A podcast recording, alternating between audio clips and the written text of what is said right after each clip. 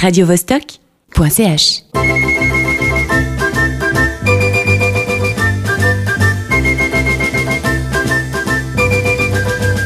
Pour cet épisode dont vous a pas tout dit, direction l'Amérique centrale et un pays jadis connu pour ses bananes, ses pavillons de complaisance et son canal, Panama.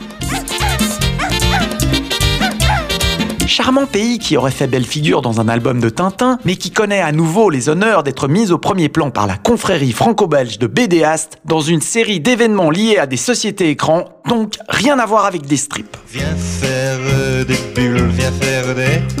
Des. Des. Des. Et des. Cette république canalière a fait son apparition en fanfare dans les médias du monde entier, comme vous le savez. Une affaire dénommée Panama Papers. Vu que nous ne sommes pas là pour vous expliquer de quoi il s'agit, nous allons passer les prochaines secondes en votre compagnie à vous dire quelle est l'origine du terme Panama Papers. N'allez surtout pas croire que c'est lié au journalisme, ce serait trop simple, ni même au fait que ce sont des documents confidentiels, ce serait trop évident. Vive la désinformation non, en fait, pour comprendre, il faut s'intéresser à l'économie du Panama. Ce que peu de personnes savent, c'est qu'après avoir connu une grave crise économique, ce pays s'est tourné vers l'industrie du papier car il connut un boom de naissance et dut produire en toute hâte des couches culottes. À l'origine, dans la culture panaméenne, les couches étaient en lin ou en coton, mais les prix de ces fibres connurent une telle hausse que l'on se tourna vers le papier. Une marque importante de couches culottes s'intéressa donc à la question et créa une usine dans le pays. Et l'économie repartit de plus belle.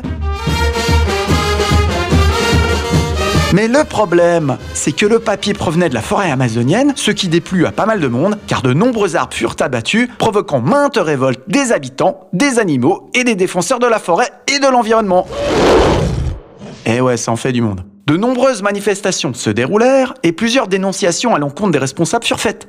Ces derniers, pris de panique et peut-être également de remords, pour lutter contre ces crises et se sentir mieux, se tournèrent vers les vasodilatateurs, une drogue que le commun des mortels appelle poppers. Les Panama Poppers. Eh ouais, on vous a pas tout dit. Du ding